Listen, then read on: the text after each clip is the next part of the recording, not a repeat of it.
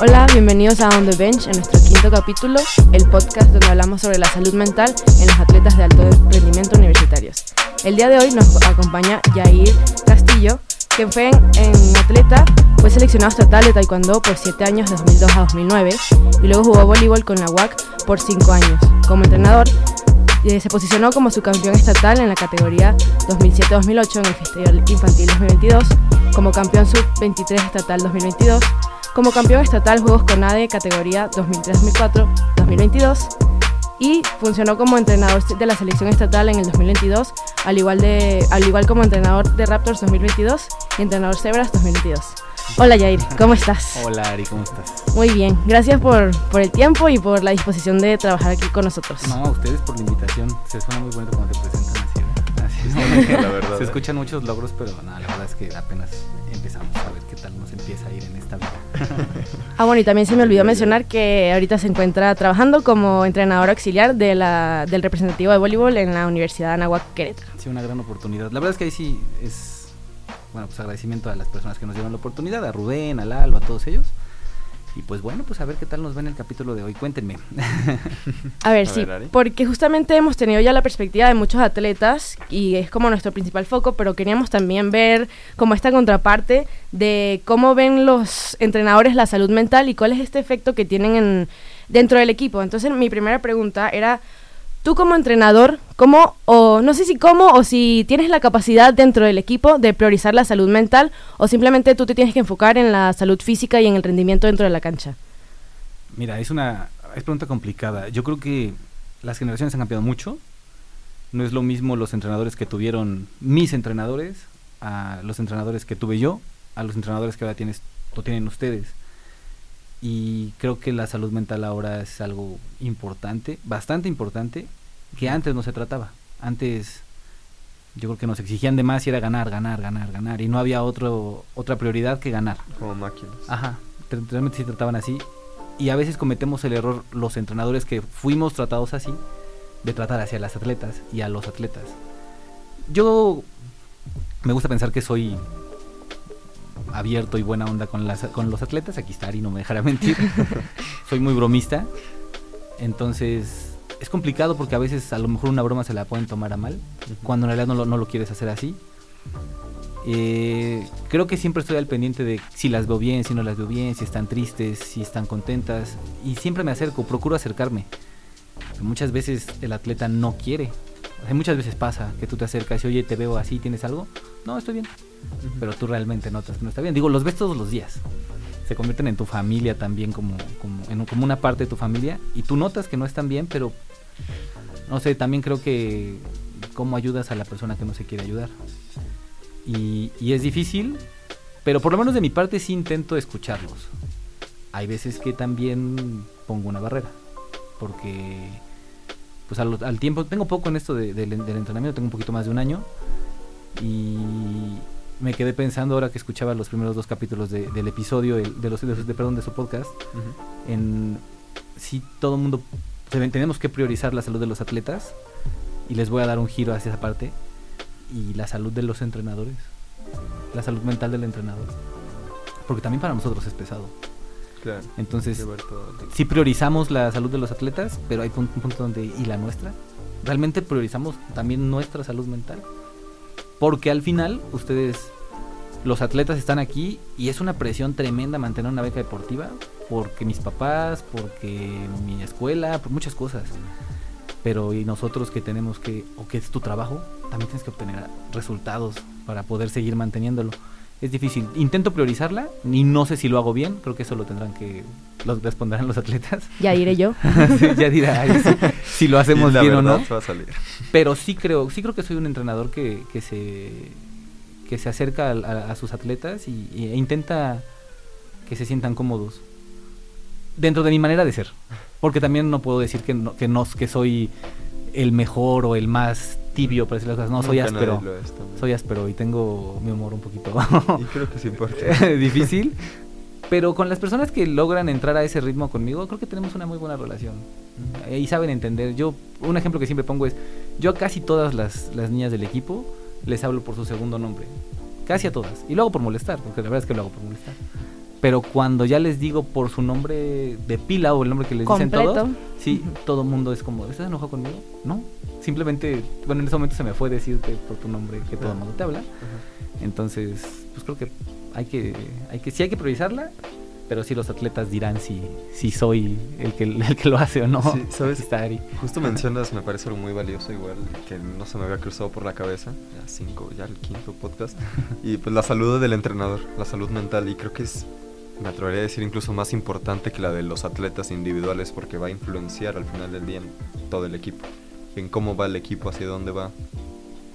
Mira. ¿Qué tienes de, que decir sobre eso? Yo creo que casi todos los equipos, no quiero decir que todos, pero sí la mayoría, por lo menos en deportes de conjunto, eh, son un reflejo de su entrenador. Y si el entrenador es calmado, seguramente será un equipo muy tranquilo. Y si el entrenador es intenso, seguramente será un equipo muy intenso. Yo les voy, a, les voy a contar una historia. Ari vivió esta parte conmigo cuando nosotros hicimos un equipo para competir en el estatal y después nos toca nos toca llevarnos la selección. Yo cometí por ahí algunos errores como entrenador a la hora de seleccionar jugadores. Y no es porque aquí esté Ariadna, se lo he dicho a muchas personas. Creo que yo dejar a Ari y dejar a otra persona, por ahí fue a lo mejor un error. No en el sentido de que las otras niñas no funcionaran, sino en lo que le aportaban al equipo. Creo que en ese momento yo cometí un error. Sí. Y yo regreso de Colima y yo regresé deshecho, destruido mentalmente. O sea, ya ahorita me lo veo con risa. Pero cuando yo me bajé del camión de Colima y nos hicieron favor de pasar por nosotros y llegué a la casa, es en serio, así entré a la casa, dejé mi maleta, me senté en la cama y me puse a llorar. Como si tuviera cinco años, ¿eh? O sea, de- llegué totalmente destruido al grado de que dije, no vuelvo a entrenar. O sea, no quiero, ya no quiero, esto no es para mí. O sea, de- llegué deshecho mentalmente. Y ya después, pues, un entrenador hace muchos años me decía, cuando te caes te levantas, te limpias las rodillitas y pues para adelante. Y eso fue lo que hice, pero sí el primer día, Destruido. sí, destruido. Entonces, y aparte como entrenador no te puedes romper, tienes que apoyar a tus atletas. Ya después en tu casa te rompes, pero sí, hay veces que nadie piensa en el entrenador. Y el hilo siempre se rompe por lo más corto. Si el equipo no funciona, nunca dicen son los atletas. Casi siempre se dice que es el entrenador. No. Y eso fue, digamos, yo creo que una situación que también afectó, porque vemos desde tu parte, pero si me pongo yo desde mi parte, yo cuando me llegó la noticia de que, ok, ganaste el estatal, pero no te vamos a llevar con la selección, y que sí se llevaran a mi hermana, que sí llevaran a, a Cami, mi mejor amiga que también estaba jugando, fue un golpe que yo dije, ok, odio el voleibol, o sea, ya yo no puedo más tanto. Y sí es, porque siempre me ha pasado de que yo digo, uno le dedica tantas horas a esto que entonces es como que ese fue el sentimiento fue que tantas horas y tanto esfuerzo y aquí me quedo y, hasta aquí llegué y no me llevaron. Y siento que justo como dice fue como y me funcionó mucho, fue un golpe y ya de bueno, ya ni modo, tengo que seguir echándole más ganas porque si ellas pudieron y entrenamos las mismas horas y entrenamos juntas, sabes, también puedo intentar a, y sin ¿cómo ponerlo? Fue cambiar esa perspectiva más positiva de algo aspirar a llegar allá, a no, esto me sentó y hasta aquí llego. Creo que también sucedió lo mismo contigo porque después de esta situación fue que ya entraste de, de lleno aquí en la náhuac, ¿no? Sí, o sea, cuando nosotros regresamos y pasa esta situación en, en- en su casa, que me puse así como muy triste, eh, uno de mis grandes amigos es Lalo, Lalo Borja, el entrenador de aquí de playa, y me habló y me dijo, ¿por qué no te vienes a comer? Vienes a comer y platicamos. Ya nos vamos a platicar, surgió el tema de los equipos de, de voleibol, y yo le, dec- yo le comenté, yo siempre querido entrar a la náhuac, porque, y no es porque estemos en la náhuac, siempre se los he dicho a ellas también, es, es a lo que cualquiera aspira a llegar. Por lo menos en, e- en el Bajío. O sea, en el Bajío todo el mundo aspira a llegar aquí. Y yo decía, yo quiero estar ahí. Pues es lo más fuerte, es lo más difícil, es lo más complicado, es el, des- el, el anaquel más grande para que te vean, para conocer y para crecer. Y le, siempre he creído que, pues el no ya lo tienes. Entonces, vas por él. Y le dije, Claro. oye, ¿qué onda? ¿Hay posibilidad? Habla con Rubén. Hablé con Rubén. Rubén me dijo, ¿qué es lo que quieres? Esto. Adelante. Se dio la oportunidad y ya, cumplí hoy, bueno, seis meses estoy cumpliendo con el equipo. Bien contento, la verdad es que bien contento. De un inicio la idea era solamente quedarme con el equipo femenil. Y bueno, ya, ahora estoy también con, con el equipo varonil. Y la verdad es que estoy muy a gusto, eh, estoy muy contento, es algo que disfruto muchísimo. Y no sé si no fuera por esto, cómo me iría en mi otro trabajo, porque la verdad es que el, deporte en general es difícil vivir de él. No, no digo que no lo puedas hacer, pero las cosas extra, te puedo decir que el ser entrenador de este equipo me mantiene tranquilo y, y contento hacia, hacia lo que hago, la verdad. Y te mantiene lleno. Sí, la verdad es que sí.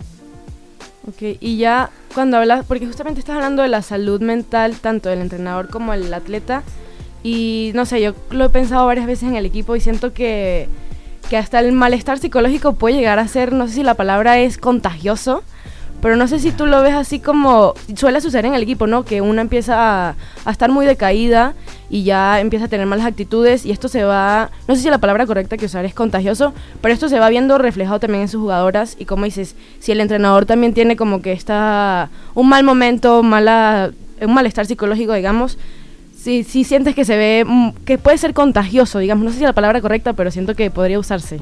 Yo creo que sí, yo creo que sí, porque al final de cuentas es un deporte muy mental. No, te, no se vayan muy lejos. Ayer en el entrenamiento hubo baches en los que. Y yo les dije, no es que estén haciendo las cosas mal. Simplemente se metieron en un bache de que no están haciendo bien las cosas, pero fue una. Y después jaló a la otra. Y se, y se llevó a la otra. Y se fueron como un efecto dominó. Pero en el momento en el que se levantó una, otra vez empezaron para arriba todas. Entonces, sí, claro, si una de repente llega de malas, llega aquí, sí, sí, sí, se nota, ¿eh? Créeme que se nota. Si tú ves a una que llega, siempre le digo, traes los chakras desalineados y la ves y de repente ya empezó otra por allá y ya empezó otra por allá y el entrenamiento se hace tenso hasta para nosotros como entrenadores. Pero, no sé, yo creo que la gente que hace deporte es la maletita de cosas que traes cargando, la debes de dejar afuera. Sí, sí, sí. Es bien importante dejarla afuera porque se supone que amas lo que estás haciendo. Y siempre lo he dicho, se supone que estás aquí porque te gusta. Entonces, ¿a qué te cargas todo lo que traes fuera? Sí, pero justo eso que dices, que se supone que estás aquí porque amas lo, lo que estás haciendo. No sé si, si has visto en el equipo que muchas llegan a, y lo he hablado, y no voy a decir nombres, pero sí suele suceder que me dicen, no, yo estoy aquí para mantener mi beca. Y siento que, y lo hemos hablado con todos los que han venido, porque la mayoría han tenido beca deportiva, que cuando tienes beca deportiva, esto se puede, puede hacer que tu amor al deporte se vuelva más una obligación. Trabajo. Y entonces ya empiezan los comentarios de... Y es muy feo, si lo llego a escuchar, ay, me quiero lesionar, no quiero jugar, este, quiero cambiar mi beca académico. Sientes que el peso de la beca deportiva no es para todo el mundo. Sí, sí lo creo. Estoy completamente seguro que así es. No es para cualquier persona.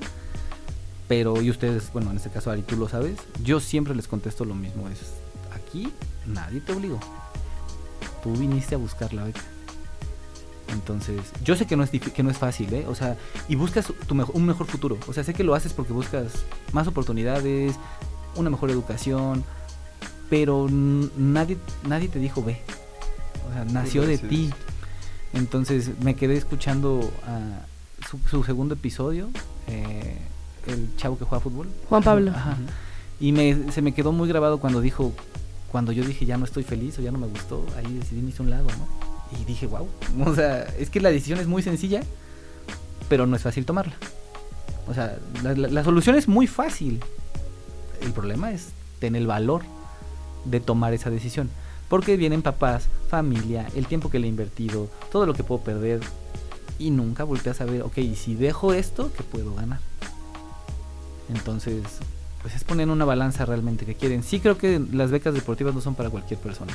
Y admiro mucho a las personas, como en este caso Ari, que tiene beca académica y que tienes que fregarle a la beca académica. No, y aparte no tienes que cumplir con el equipo. No, esas todavía es un poquito más complicado. Porque el promedio es un poco más alto, porque son más responsabilidades. Entonces, pero al final estás ahí porque quieres estar. Sí, o sea, y yo siempre lo he dicho, mucha gente me pregunta de que por qué lo haces si no te están pagando los estudios, no, o sea, al final no, no es como que una necesidad. Yo siempre he dicho que para mí el deporte, yo lo hago por amor al arte. O sea, y esa siempre ha sido mi respuesta, porque, y es eso, nadie me obliga, pero, o sea, yo, a mí me encanta ir a entrenar, me encanta jugar. He estado con compañeras que dicen, ah, ¿por qué tanta emoción de estar acá? Y yo, o sea, porque de verdad yo amo estar acá, amo mi deporte. Y no sé, siento que es como, hasta las que son titulares, que a veces como que, ¿por qué quieres venir a jugar? Y yo, porque quiero tener tu puesto, o sea, literal, quiero tener tu puesto y quiero aspirar a hacer lo que tú estás haciendo ahorita. Entonces siempre me ha, a mí me ha generado mucho ruido eso, de que son jugadoras excelentes, son que de verdad yo admiro, pero no, no aman lo que están haciendo. Y yo digo, ¿cómo uno puede cambiarle esa perspectiva? Tú como entrenador, ¿cómo puedes, no sé si motivar, inspirar a que, digamos, regresen a este amor a- al deporte o simplemente tú tienes que poner una, una, digamos, una barrera de yo te tengo que exigir a que tú me des resultados y no, no me puedo preocupar a que tú lo ames, que lo disfrutes? Creo que nunca lo he hecho. O sea, creo que nunca he sido con... Y si lo he hecho, me gustaría saberlo porque a veces no te das cuenta de las cosas. Pero creo que nunca le he dicho a nadie, es, pues estás aquí, ya me tienes que responder. Siempre les pregunto qué pasa, qué tienes. Qué... Creo que la única que una vez le hice un comentario así fue a Valeria. y fue jugando. O sea, realmente fue un comentario que... Porque así soy. Eh, tiré un comentario como de, ¿tienes beca deportiva? Así le dije, bueno, ni modo, te tienes que aguantar, Aguanta. ¿no? Pero con otras palabras, obviamente se lo dije. Pero no, realmente siempre me acerco y pregunto. Siempre es como, ¿qué pasa? ¿Qué tienes? Y siempre procuro hacerlas ver que, hacerles ver que están ahí por algo que de verdad tienen que disfrutarlo. Tengo, yo tengo 35 años, tiene, no sé, 12 años que dejé el deporte de alto rendimiento y no sabes cómo se extraña cuando terminas. Entonces siempre les digo, de verdad, disfrútenlo, disfrútenlo lo más que puedan, porque no sabes, no sabes cuándo se te puede acabar. No dura para siempre. Sí, entonces sí, sí intento motivarlas, pero otra vez, hay veces que no se puede. No está mal pedir ayuda. A veces necesitas tú pedirla porque no te gusta que te llegue. Entonces, si de que lo intentamos, lo intentamos. De ahí a que funcione, Ya es otra ya cosa. es diferente. O sea, Sí. me quedé con... Tú comentabas en el, el primer capítulo cuando separamos a los equipos. Ujú. Los equipos A y equipo B. Sí fue un golpe muy fuerte para muchas. Muy, muy, muy. Muy Todavía fuerte. lo sigue siendo. Sí, o sea, Todavía. yo de repente las vi y no les pareció y, y me acuerdo que hubo una que se me acercó y me dijo, este, es que ¿por qué separaron los equipos? Y te lo juro que en mi mente le iba a decir, ¿cuándo has visto a un residente preguntarle a un cirujano por qué cortó ese ligamento? Te lo juro que en, en mi mente esa era la respuesta que le iba a dar. Y rebobiné y dije, ah, creo que no es lo correcto. Le dije, vas a jugar. Mala onda de nuestra parte decir, ustedes no van, ustedes sí van se les está poniendo la misma atención. Entonces, pero pues aquí está el claro ejemplo. La señorita dijo, quiero estar en el equipo A. Y le fregó y le fregó y ahorita ya está jugando con el equipo A. O sea, Ánimo, sí se puede. Cada quien, cada quien decide cómo afronta las cosas difíciles. Que claro, la cabeza es lo más importante. Sí, y eso, o sea, juega muchísimo. Siento que ya, o sea, cuando tienes una mentalidad. Y eso pasó mucho. Cuando es la. Lo comentamos en el episodio justo con. No me acuerdo si con Mabel o con Ronaldo. Unos que creo que eso también no lo has escuchado. Que cambia mucho, digamos, el rendimiento del atleta cuando empieza. Cuando cambias de comparación a competencia sana. Porque entonces, si Ok. tú te empiezas a medir con otra persona, y yo veo, pongamos el ejemplo de Daniela, jugadora un monstruo. excepcional, estrella del equipo, me atrevo a decirlo. sí, no es un monstruo. la Y, y yo la veo y al principio era como que no, o sea, yo no la doy, yo no soy nada como ella, ella está allá en el cielo y yo estoy acá. Y eso, yo mi primer semestre sí lo sufrí como no tienen idea, porque era esta comparación que yo decía, no sé cómo entrega el equipo, yo no tengo las habilidades que ella tiene y yo lloraba después de cada entrenamiento, o sea, me preocupaba más, y yo te digo, yo tengo beca de académica y sufría más por el voleibol en ese entonces que por la universidad. Y fue, yo creo que ya justo este semestre, este semestre, finales del anterior y este semestre, que tuve como, como este cambio, fue como, no sé, ¿sabes qué? Yo sé que ellas son excelentes, yo sé que lo son, pero yo también estoy en este equipo por- con ellas por algo, y si ellas están allá arriba, yo, Yo puedo aspirar a estar puedo. con ellas, porque por algo estoy ahí. Entonces siento que cuando, y si, si se le inculca, digamos, esta, no sé si educación, pero digamos esta educación de no compararse con tu compañero, sino, sabes que vamos a competir, y eso me pasa mucho con Cami. Con Cami, ella es mi mejor amiga de voleibol. La misma posición. Jugamos la misma posición, pero es como que. Y ella pasó, ella ascendió primero a la Sí, sí. antes que yo, antes que todo. Y yo decía, si Cami está allá, ¿por qué yo no? ¿Sabes? Como que me, me motivaba. Era como que, ok, Cami lo logró, va, yo también puedo. Y no era como que, ah, Cami lo hizo y ya es mejor que yo y yo aquí me quedo. No, sino que fue cambiar esa perspectiva. Y creo que también fue porque, no sé, pero he sentido el ambiente en el, el equipo muy distinto. Antes era, era muy pesado el ambiente en el equipo. Ahorita siento que ya la verdad, todas nos llevamos. Mira, hace muchos años mi papá a mí me dijo, porque es inevitable compararte, es inevitable, es imposible, porque siempre hay, siempre hay alguien mejor que tú, y no está mal. Y un día mi papá me lo dijo, me dijo, cuando te comparas con alguien, te faltas al respeto a ti mismo, porque las oportunidades, el estilo de vida, todo, es diferente. Y no es porque tú seas mala o ella sea mejor, simplemente es las oportunidades que uno tuvo son diferentes a las que otro tuvo. Y tú aprovechaste estas y ella aprovechó ellas y cada quien creció de manera diferente. Entonces, mm, sí la, san- la competencia sana es buena, pero es muy complicado. Yo cuando llegué aquí venía con mucho miedo y siempre lo he dicho, me daba mucho miedo el equipo, porque lo conocía por fuera. Nunca, nunca conocí el equipo en las entrañas, lo conocía por fuera, lo que veía. ¿Y se me, hacía un, se me hacía un equipo muy pesado, se me hacía un equipo muy duro, como que llegué aquí y dije, wow, no vuelvo a juzgar a nadie por su tapa. Jamás, o sea, todas me recibieron de la mejor manera. Todas. Y vuelvo a decir, soy de un humor muy Fuerte, áspero. ajá. Ajá, o sea, bueno, ayer le dije a Abril, Abril, vuelves a- hacer eso y te apuñalo. O sea, ayer le dije, le, le hice un comentario así, o sea, y Abril se ríe porque ya me conocen. Y las veces que les he dicho, te digo, cuando les he dicho, deja de hacer eso, pon la posición bien, inmediatamente saben que el juego se acabó, o sea, que el... Qué serio. Sí, que ya es un... Es como un- manejar como Ajá. que la instancia de, ok, podemos bromear, pero ya en el momento serio, ok, yo te voy a decir esto y esto Sí, es lo que es. y Y lo tiene más impacto Claro, también no, ellos saben perfectamente que en el momento en el- Yo siempre les digo, la próxima vez te voy a pegar, la próxima vez te apuñalo, la próxima vez vas a ver... que Ese tipo de cosas Ujú. y jajiji, jaja, y jugamos, nos reímos. Cuando ya hay un punto en el que volteo y le digo, ya deja de hacer eso. Esta, así el cambio, para todas es como de, ah, ok, ya se enojó.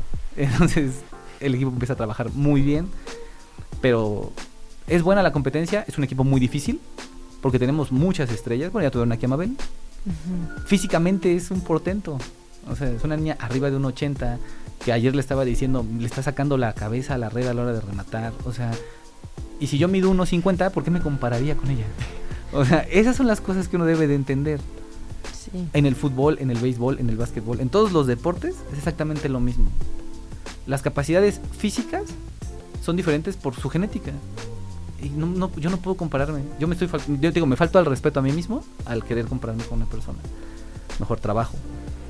Y e intento llegar. Si no llego porque físicamente ella es diferente, pues ni modo, hasta donde me tope. Pero eso no quiere decir que no voy a pelear. Y ya. Esto que dices de hasta donde me tope o por ejemplo que también se mencionó antes de, o sea, cuando uno ya llega hasta su límite, siempre yo he tenido como la duda, porque suele suceder que un atleta llega hasta su, digamos, su peak y ya de ahí no, no funciona más para el equipo. ¿Cómo, ¿Cómo se manejan esas situaciones? Imagínate que cuando llegan a su peak es cuarto semestre y tú necesitas, se supone que esta jugadora tenía beca deportiva, tiene que llegar hasta final de, de su carrera. ¿Cómo, ¿Cómo se gestiona esta, digamos, esta situación en la cual el atleta ya no está funcionando, ya no está aportando nada al equipo? ¿Cómo se gestiona esto? ¿Cómo puedes manejar la situación sin, digamos, generarle un distress a este atleta, pero poniendo tú la objetividad de que tú necesitas generar resultados y esta persona ya no lo está dando? Es que todos tenemos un tope. Eso es un hecho. El chiste es llegar y darte cuenta cuando llegas. Pero por lo menos en el voleibol, no sé en los demás deportes porque desconozco. Pero por lo menos en el voleibol es, llegué a mi tope, me tengo que mantener. Tampoco te puedo exigir más. Vámonos a la, a la parte física en el alcance de tu salto. Si eres una niña como Daniela, que parada son 2.24 y cuando brinca 2.80 y de repente 2.83 y de repente yo veo que de 2.83 ya no sube, yo entrenador mal estaría en, es que ¿por qué no está subiendo? Es que ¿por qué no? ¿Y por qué no? ¿Y por qué no? Ella va a empezar como, sí, no, no lo estoy haciendo y no lo estoy haciendo y yo estoy mal y yo estoy mal. No, hay un, si hay un tope donde tú debes de decir, ok, ya me di cuenta que ese es su máximo. Lo único que tengo que hacer es Mantenerla. mantenerla. Ajá. Y ya. Yo prefiero, yo, y te puedo pasar casi todos los entrenadores de voleibol, prefiero un jugador estable que todos los partidos me juegue igual a que me dé el mejor partido al inicio del torneo y después ya no. Entonces, mil veces trabajar por mantener al atleta. Esa es la sería la lógica que, que a mí me gustaría seguir, ¿no? O sea, es si tú llegas a, yo ya me di cuenta que ese es tu tope, nada más te mantengo. En el entendido de que vienen vacaciones, vienen muchas cosas que te tienen que hacer subir y bajar, pero entonces te recupero lo más rápido posible y otra vez te mantenemos en ese en ese punto. Necesita el atleta cuando yo estaba o cuando nos ha tocado, en este caso, bueno, lo- y siempre pongo de ejemplo a mi esposa, es a mí me parece una extraordinaria jugadora, pero para el deporte, para el voleibol, ella siempre ha dicho es que me quedé chaparrita. Y no es bajita, mide unos 68. Pero ya cuando quieres dar el brinco a nivel profesional, es muy complicado. Y aún así, te puedo pasar que lo podrían hacer. Pero ¿me mantengo o no me mantengo? Y todavía estamos en un punto en el que yo todavía le veo cola a la pandemia. Todavía ve- veo que vi- viene dejando todavía rastros de jugadoras que estaban en un nivel altísimo y les vino la pandemia y, y recuperarse ha sido difícil para ellas. Entonces, ese es el trabajo de intentar llevarte a tu tope otra vez, pero pues no es fácil. Porque Claro. Retomando el tema de la salud mental es, si yo te puedo ayudar en todo lo físico, lo técnico, lo táctico, pero tú quieres hacerlo y, y aparte estás mentalmente preparada para hacerlo. Hay una película de Adam Sandler que se llama Garra, no sé si la han visto. Sí lo ubico, pero no la, No, la he visto. Y hay un comentario donde le dice, o sea, la obsesión ven- vence al talento siempre. Dice, ¿te obsesiona? O sea, ¿realmente te obsesiona tu, tu, tu deporte? Porque si la respuesta es no, pues ah, a lo mejor y no estás haciendo lo que quieres hacer. Si te obsesiona, entonces sí, vas a llegar lejísimos. Hay uno o dos prodigios en el mundo, Messi. y para de contar, ¿no? O sea, en el fútbol hablando, ¿no? Messi. En el voleibol, ahí está el colocador de Argentina, ¿no? Luciano de Checo, que está viendo apenas una entrevista, 14 años y a los 8 meses ya era seleccionado mayor de su país. O sea, Ok, sí. Es un prodigio. Prodigios, prodigios. Y e- entonces llegas al punto de si me comparo con él, bueno, en la vida, no esas a cosas no pasan. Sí, exacto. Sí, o sea, es que él sí pudo, sí, pero ah, no va a pasar. Pero es que ahí donde entra la duda. Creo que una vez te la comenté en entrenamiento. Que, que vence- el talento vence al trabajo. ¿Cómo es? ¿Hard work beats talent o talent beats hard work? O sea, ¿cómo, cómo funciona ahí? Porque yo siento que. Cuestión O sea, ya hay veces que simplemente, aunque tú te mates, capaz si el, el talento ya trae otras, digamos, características que, aunque tú trabajes durísimo y todo, no llegas. Pues depende. Porque puede ser un jugador muy talentoso y además disciplinado.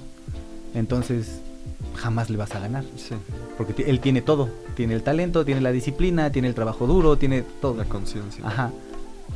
Y tú a lo mejor no tienes el talento y le, le- le trabajas y trabajas y trabajas, pero no le vas a llegar. Yo siempre pongo este ejemplo. No sé si les gusta el fútbol, si les gusta lo- me van a saber contestar. ¿Qué hubiera pasado si Messi entrena lo que entrenaba Cristiano Ronaldo? Porque Messi era talentoso por, por él solo. Que claro, seguramente trabajó muy fuerte, no digo que no. Pero el otro, hasta para correr es tronco. O sea, tú lo ves y no tiene la mejor Técnica. Ajá. Pero trabajó y trabajó y trabajó y trabajó y velo donde está ahorita. Entonces, ¿qué pasa si el talentoso hubiera trabajado ¿Cómo lo hace? como el no talentoso que le compitió a la par? Sí.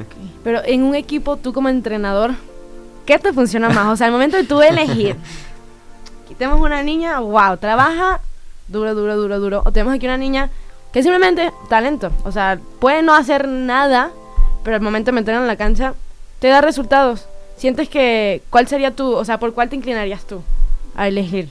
Es difícil. Yo creo que depende que estés comp- eh, a qué estés trabajando. Hay torneos que te dan la oportunidad de ver a todas.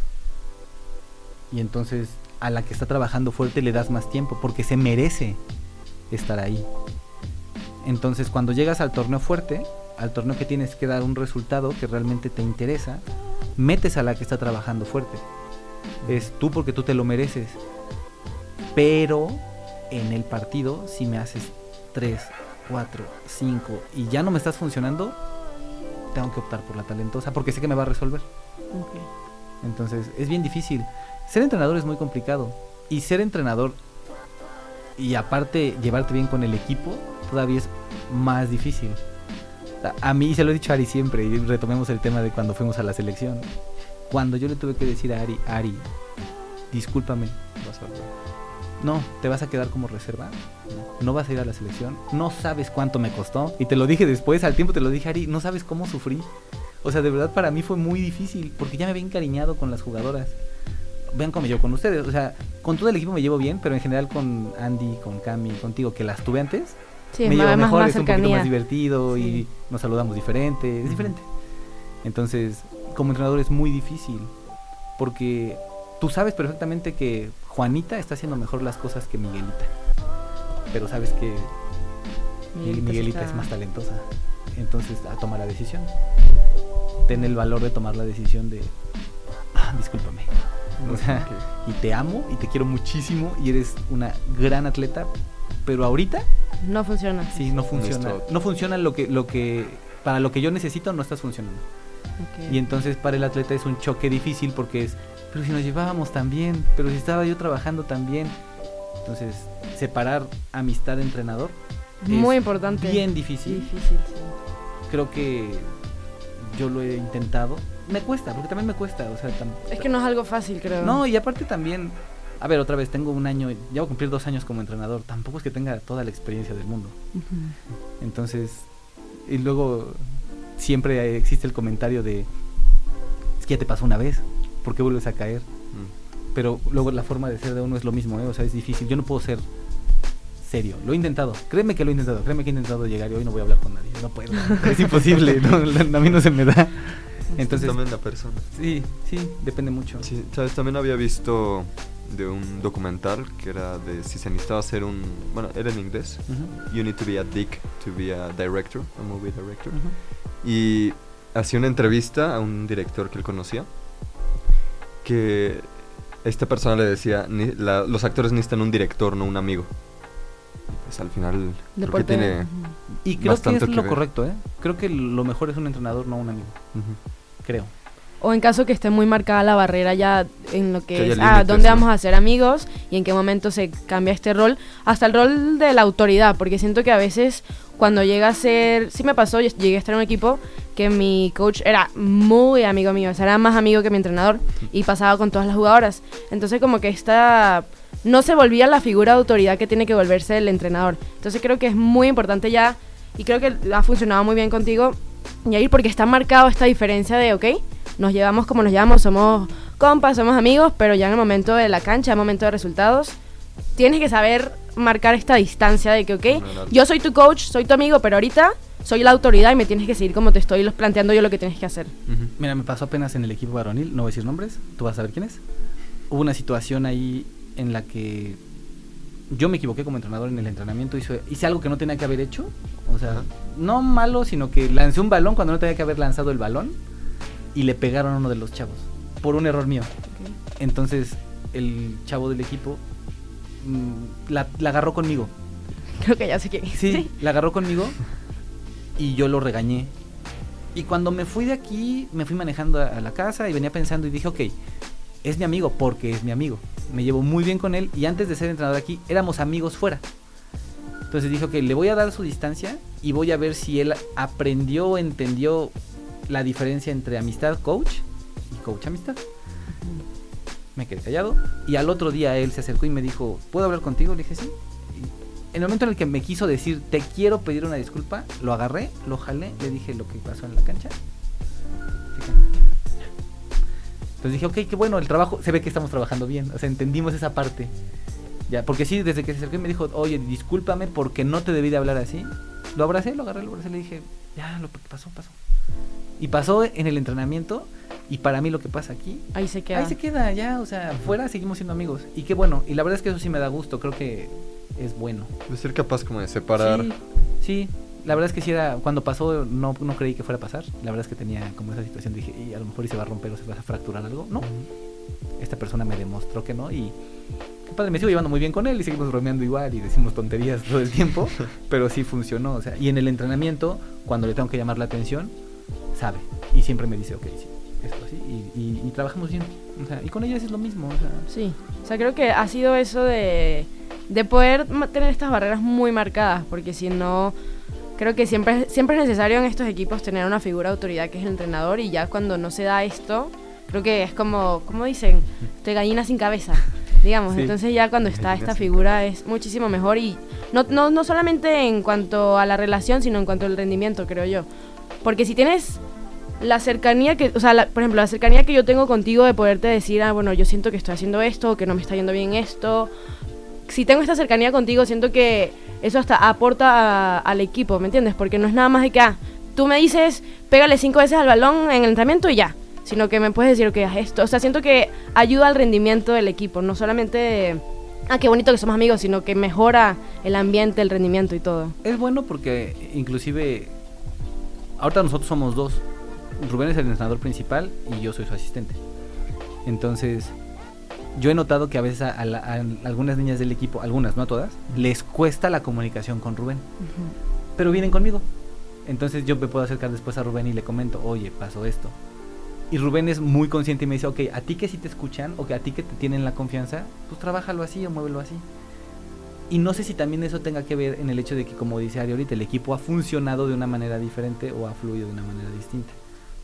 O sea, también el hecho de que uno sea amigo de las jugadoras, a veces, al final, una persona, no voy a decir quién, hace muchos años, bueno, no tantos años, chisme, me chisme. comentó, no, me comentó, no sabes lo que es entrenar un equipo de mujeres. ¿Tienes una idea de lo que dices? Porque yo decía, a mí me gusta más entrenar niñas. Y me decía, no tienes una idea. Y ahora que estoy, ya entendí por qué me lo dice. Te lo digo porque hay veces que somos tan amigos fuera de. Que a veces quieren que las apapaches de más. A veces quieren sentirse apapachadas. Y hay un punto en el que pues, no, tampoco, o sea, sí te quiero mucho, pero pues, póngase a trabajar. Sí. Ayer, el miércoles, una de las niñas me dijo, me duele aquí. ¿Tú estabas? Y le dije, ¿qué te duele? ¿Hacer esto? Pues no lo hagas. O sea, mi respuesta literal fue, Sí. pues no lo hagas. No, es que sí me duele. ¿Qué te duele hacer esto? No lo hagas. A los cinco minutos ya estaba entrenando como si nada. Pero a veces queremos o sentimos la necesidad de, ay, bien, no pasa Ay, nada. ya". pobrecita, ya está bien. Entonces, pero, y ahí es donde uno tiene que entender cómo separarlo. O sea, Rubén, tú lo ves con la cara de enojado y lo que quieras. Es un amor de persona, ¿eh? Y se preocupa por ustedes como, o sea, siempre está bien al pendiente del equipo. Siempre está bien al pendiente del equipo.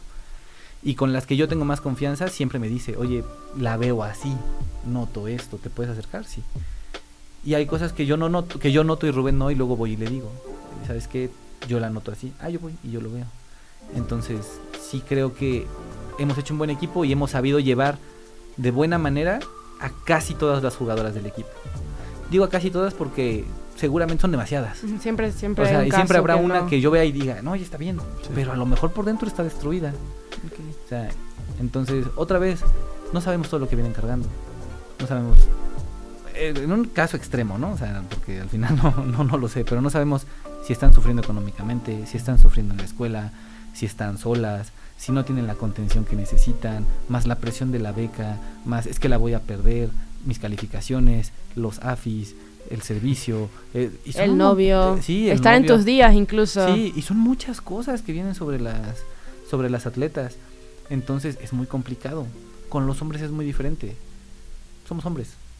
Y a veces a veces es no sé si se vaya a escuchar mal como lo voy a decir y antes que nada quiero pedir una disculpa, pero muchas veces con los hombres es ¿qué pasa esto? Deja de estar de chillón y ponte a hacer las cosas. Y muchas veces es sí, tienes razón, sí puedo. Y ya, se te olvida el problema y lo y lo sacas, o sea, pero con las niñas es un poquito más complicado. Porque afectan mil cosas.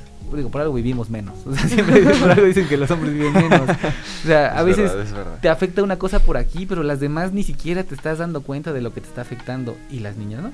Ellas sí absorben muchas cosas de todos lados. Y ahí es donde Mucho tiene que venir la contención del entrenador. No es fácil. Y espero que podamos Pero, o sea- estemos haciendo un buen trabajo. Sí, Ya sí. los resultados dirán. Hasta ahorita vamos Vamos invictos. muy bien. Entonces, Sí, esperemos sí. seguir, seguir igual. ¿Crees que ahorita que ustedes son dos, ha sido, o sea, dos entrenadores, ha sido clave para poder gestionar el equipo de la forma que se está dando? Ahora, también una pregunta con eso que de lo que mencionabas antes. ¿Crees que sea una dinámica como algo así como un policía bueno y uno malo?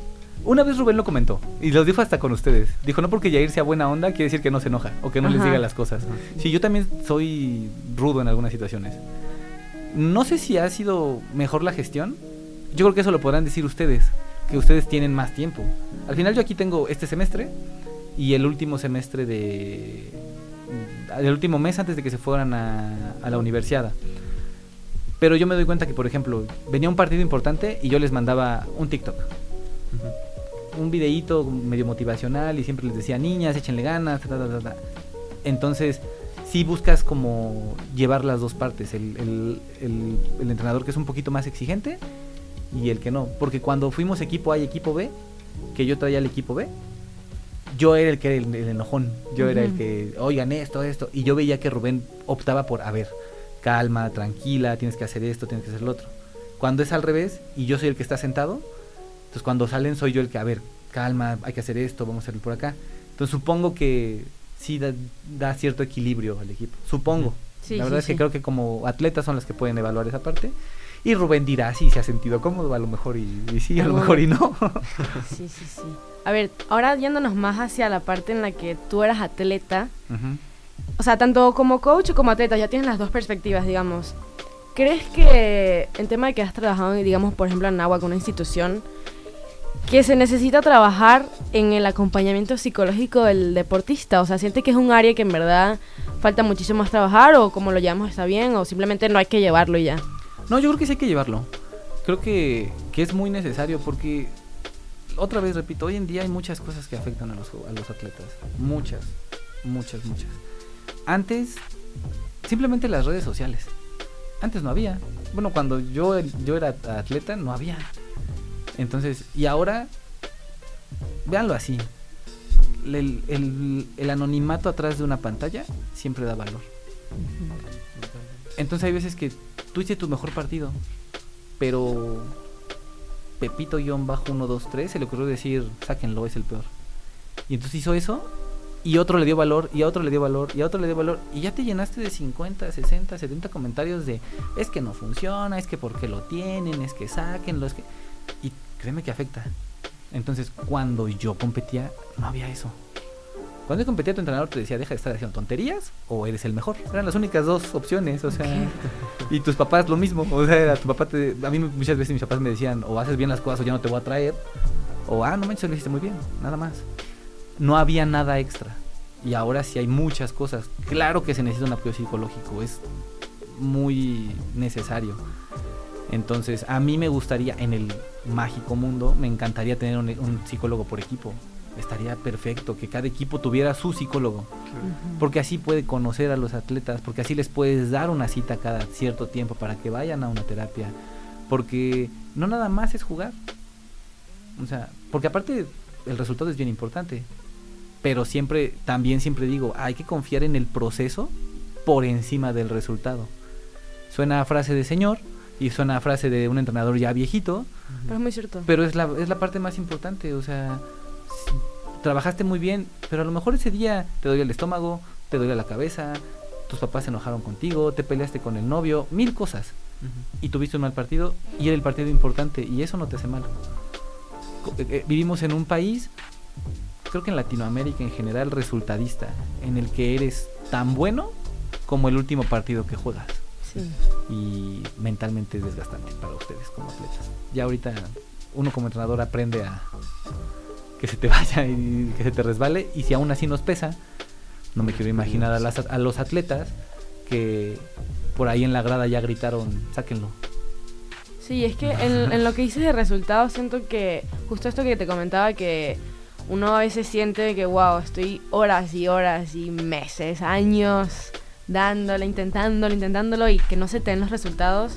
O bueno, que no se den los resultados que tú estás buscando. Porque obviamente después de tanto trabajo, tanta dedicación, sí se da algo, pero no sé si decir que capaz a veces hay unos sueños que son demasiado grandes.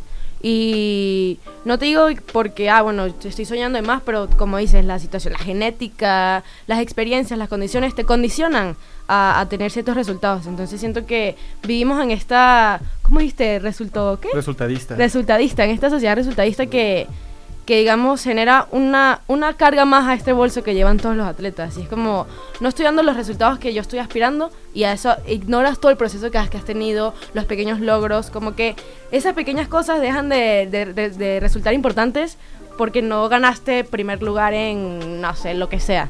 Entonces empezamos a ignorar, wow. Yo lo he hecho mucho, te digo, yo he cambiado mucho de perspectiva en voleibol y antes era como, ay, soy malísima. Ahora es, wow, si me comparo conmigo misma, cuando entré al equipo de la Náhuac, soy otra cosa, o sea, y es como ver esa parte bonita del crecimiento y lo aspiracional. No nada más de, ok, todavía no llego a una titularidad, qué mal, soy terrible, no lo he logrado, sino, wow, cómo he mejorado, ¿no? Así debería de ser. Es claro, recordar de dónde vienes. Sí, eso debería de ser lo más, lo, lo- lo correcto, pues. O sea, el saber que voy avanzando. Los pasos chiquitos también cuentan. Justo, O sea, Mientras Ahí estés está. avanzando, podrías decir. Pero también, porque creo que también hay mucha esta perspectiva de que todo necesita ser como en, crecien- en crecimiento. pero es imposible. por más estar avanzando, avanzando y Y justo tú mencionabas hace rato también de que es mejor, vale más un jugador estable Sí. que uno que a veces juegue muy bien o muy mal. Ah, Una vez escuchaba, me gusta mucho el fútbol, no lo juego ni, ni vivo tanto de eso, pero escuchaba decir a un entrenador profesional europeo que decía, el talento es, el talento viene con la consistencia. Un jugador consistente es un jugador talentoso. A mí no me sirve el mejor, el más rápido, el más fuerte si me da un partido bueno y 35 partidos malos. No funciona. En cambio, un jugador consistente te da para trabajar mejor. Entonces, creo que el atleta debería de aprender a conocerse, de saber hasta dónde puedo dar. No se trata de que, ah, ya llegué hasta aquí, ya no puedo crecer más. No. Sea, llegué hasta aquí, físicamente ya no voy a dar más, pero técnicamente no voy a dejar de crecer. Entonces ahora aprendo a hacer otras cosas. En el voleibol, ah, ¿sabes qué? Mi fuerte es pegarle a la banda. Ah, pues ahora aprendo a pegarle a la diagonal. Y ya que aprendí a pegarle a la diagonal, ahora aprendo a tocar la pelota. Ahora aprendo a usar el bloqueo. Ahora son muchas cosas. Entonces físicamente sí debes de tener un tope, eso es lógico. Pero técnicamente creo que sí puedes crecer. O sea, siempre hay donde aprender, digamos. Siempre, siempre hay algo diferente. Siempre. Bueno, eso yo así lo veo, ¿no? Y si Sí, sí. ya físicamente eres bueno, técnicamente eres bueno, entonces ahora mentalmente eres fuerte, te sabes mantener en- ante las situaciones. El voleibol es un deporte donde si la de enfrente ya te gritó algo, tú te empiezas a cargar de cosas en la cabeza. Y hay que tener la fuerza mental y la sabiduría de decir, ok, a ver, habla lo que quieras. Yo voy a seguir jugando a mi mismo nivel. Y no siempre pasa. Sí pasa, hay, hay muchas jugadoras que pues, pasa que, ah, si me dicen algo eso me calienta y voy a jugar muchísimo más, o si me dicen algo me hago chiquita y ya hasta ahí me quedo. Y creo que también es mucho de aprender a... Y no- cuesta mucho aprender a dejar el error atrás, porque entonces tienes un partido y primer punto te sacan a ti y tienes una mala recepción. Y a mí me pasa, o sea, admito que sí soy, que me quedo muy concentrada en ese error de que, wow, o sea, mi- el primer punto ya lo hice mal, hasta aquí llego. Como que tener esa fuerza, creo que a esa fuerza de decir, ok, ya pasó, ya. O sea, y confiar en tus habilidades, justamente pasaba ayer, que todas era como que en el entrenamiento, era el miedo de, no sé, nadie se quería meter al balón, era como, estaban jugando muy inseguros. Entonces es como, siento que esa es un área que siempre hay que trabajar, porque cuando empiezas a confiar ya en tus, en tus habilidades y pierdes este miedo a, ay, me voy a equivocar, ya empiezas a ser un atleta distinto. Yo fui árbitro muchos años. Y este. un- el árbitro que a mí me enseñó a ser árbitro, que me, que me llevó en esto, me aventó a un partido de primera división. Así como de. Tú. Dale. Sí, y era un partido fuerte. Sí, y, sí. y me acuerdo que cuando yo subí todo nervioso me dijo: A ver, te voy a decir algo. Si te vas a equivocar, equivócate de la manera más grande que puedas. Que todo el mundo se dé cuenta que te equivocaste. Porque después de eso, pues ya no hay nada peor. Y te vas a dar cuenta que no pasa nada. Te equivocaste, ya no pasó nada y puedes Se seguir. con. Ajá. Y en el deporte es lo mismo. Te equivocaste una vez, hay 24 puntos más. Entonces, déjalo pasar. Pero es difícil. Eso, ahí por eso te digo que necesitamos un psicólogo. Sí se necesita para que también como atletas y como entrenadores, porque también como entrenadores hay que decir que hay veces se equivocan una vez y ay, ¿por qué? Y es que te estoy ¿Por qué no diciendo", metes a mi hija? ¿Por qué Ajá, todo sí. esto? Entonces, es bien difícil. La verdad es que es bien complicado. Pues te tragas todo, ¿no? Sí, sí, la verdad es que sucios. empiezas a absorber muchas cosas. A mí ahorita que estoy en, en- en la universidad, creo que el- va a sonar a como si fuera mi papá, pero la guía que me ha dado Rubén me ha ayudado mucho.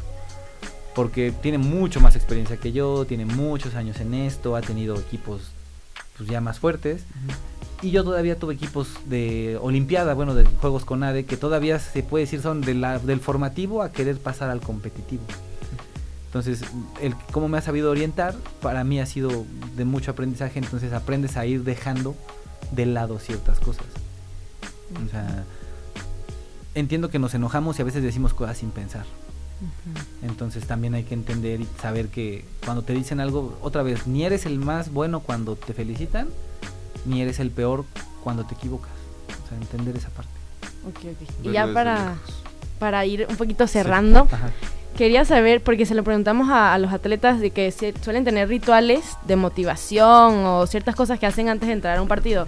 Ustedes como entrenadores, tú como entrenador, tienes como cierto tipo de ritual de que, ok, voy a hacer esto, esto y esto antes de entrar a un partido. Por ejemplo, ayer nos comentaban, él se encomienda a Dios, eh, habla con sus Ujú. papás y así. ¿Tú tienes algún tipo de ritual este que, que tú digas, ah, me prepara para enfrentarme al partido y hacerlo de la mejor manera posible? Cuando era atleta, siempre los audífonos y la canción que te decía, Don't Stop Me Now de Queen. Era para mí como mi momento. Esos tres minutos era para mí.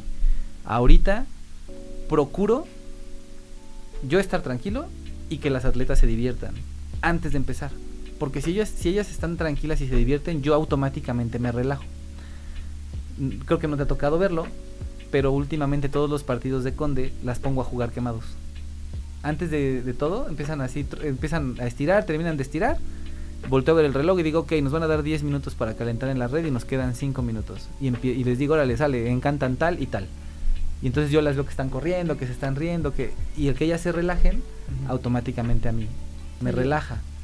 Y cuando no lo he hecho, sí me siento los primeros cinco puntos nervioso, Tenso. tenso, como que empiece que el partido tiene que empezar a fluir. Entonces, sí, a lo mejor no sé si sea como tal un ritual, pero con las niñas hago eso. Con los hombres, pues igual les bromeo. O sea, a las niñas ya ves que siempre las saludo así. O sea, les hago así y nos hacemos así, con las manos, como si fuera, como si nos habláramos de beso, pero con las manos. Y últimamente igual con los hombres, cuando voy a entrar a la cancha me paro así con ellos.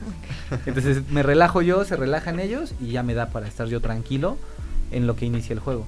Porque la verdad es que los primeros puntos son importantes y si yo estoy tenso, Rubén está tenso, el equipo está tenso, seguramente nos puede causar...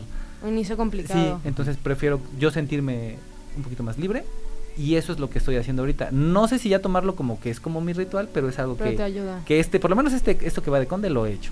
Ok, O sea, Ya sientes que, Ya ha funcionado. que la- darle como este aspecto de diversión ayuda a, no sé, a subir los ánimos, a como que tranquilizarse y ya quitar los, creo que los nervios y las ansias, ¿no? Pues es que es un juego. Deben entender eso. Es un juego. Eso es muy difícil de entender. Es que es eso, o sea, de que entender que es un juego, que lo estás Ajá. haciendo porque te gusta, tienes que disfrutarlo. Es y creo que juego. es justo lo que hablábamos también de que se pierde al estar como trabajando por una beca, de- haciendo deporte por una beca, el que se pierde que es un juego. Pues porque al final hay dinero de por medio. Sí. Aunque no te lo paguen, pero tú lo sabes. Ujú. Tú sabes que Ya hay es como un dinero de por trabajo. medio. Ajá, es como un trabajo. Literal, un trabajo, te paga la universidad, el Sí. deporte. Ujú. Entonces, por eso hay muchas presiones. O sea, por eso hay, hay muchas cosas. Yo, yo intento siempre ser lo más directo posible y a veces te digo, rayo en lo rudo. No en mala onda, pero rayo en esa parte. Pero si yo no las enseño, o lo, o lo- yo lo veo así, si yo no las enseño a honrar el simple contrato de una beca deportiva, ¿qué me hace creer que vas a honrar el contrato de un trabajo cuando salga? Entonces, el chavo siempre es primero. O sea, pero tienen que aprender también a que la vida fuera es complicada. Entonces, si tú sabes cumplir el contrato de, un, de una beca deportiva, que es ven a entrenar, no faltes, sé responsable, no tomes, cuídate en tu peso, son cosas que vienen Factibles. No, y que vienen por añadidura hacia tengo una beca deportiva. Entonces, para ti va a ser mucho más fácil cuando salgas al mundo laboral, porque de aquí Tener esta estructura. Sí, ya tener la estructura de, oye, pero tienes que llegar y hacer y hacer. Pues digo, lo he hecho cinco años de mi carrera, no creo que me cueste llegar a hacerlo ahorita. Entonces, por ese lado es por lo que yo lo veo así. O sea, es como darle este sentido de disciplina, Sí, supongo. sí, pero te tienes que divertir. A eso vinimos a esta vida. O sea, No sufrir. sí, y mi, mi- habrá gente que me conoce y que te dirá con cómo dices eso si yo te veo estresado luego en el trabajo o así. Ok, sí, también, pero procuro siempre tener algo que me haga reír. Siempre lo procuro, siempre, siempre. Es al final, otra vez, a eso viniste, a ser feliz.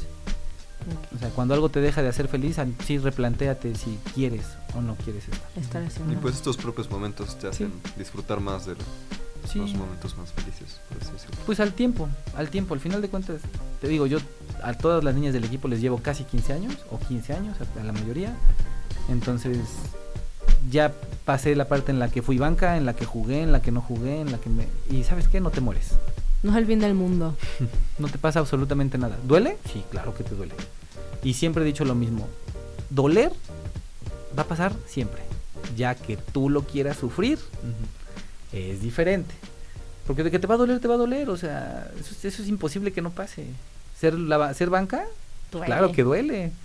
Jugar y equivocarme, duele. O sea, hay muchas cosas que duelen. Pero si yo lo sufro, yo decido hasta dónde me afecta. Entonces, otra vez, por eso es por lo que creo que sí se necesita un psicólogo que enseñe a encauzar esas emociones. O sea, decir, ok, ya me equivoqué.